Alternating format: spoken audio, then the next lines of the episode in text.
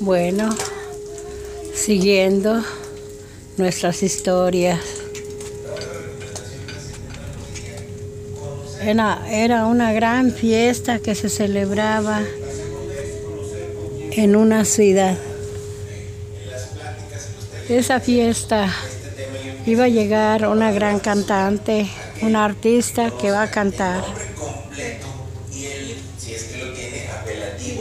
Una artista que va a cantar. Esta 29 y la otra 26, por mejor que En un grupo de 30, 40 personas se levantan.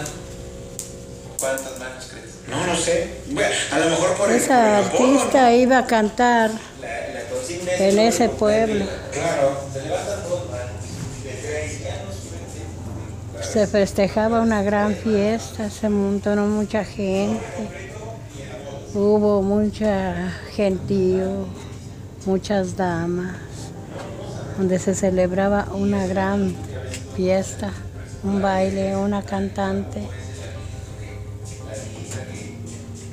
Pues al llegar a esa fiesta, llegó una persona muy querida, una persona que que se festejaba. Llega un presidente a adornar allí la mesa, la cantante con unos vestidos preciosos. Bueno, empezaron la fiesta, empezaron a cantar, a los instrumentos, a tocarlos y a cantar. Empiezan a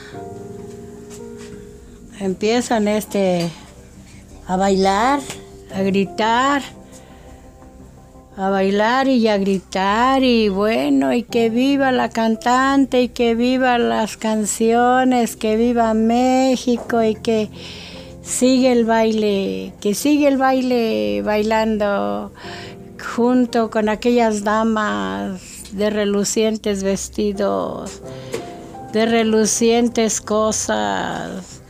Empezaron a bailar y a gritar al homenaje de allí, de esa fiesta. Pero llega un mugre ranchero que no le gustó la fiesta. Empezó a, a sacar su pistola y empezó a, a aventar las balaceras.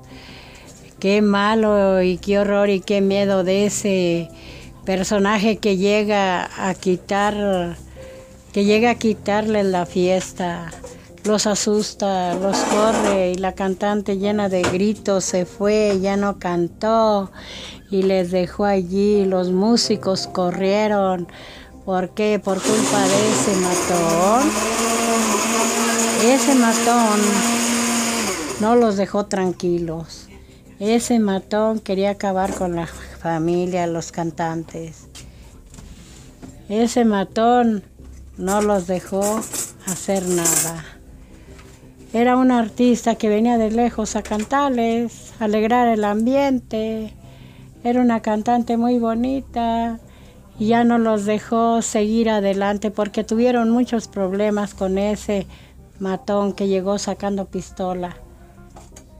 Así es que, no, cuidado, cuidado con la gente mala que no deja vivir a uno.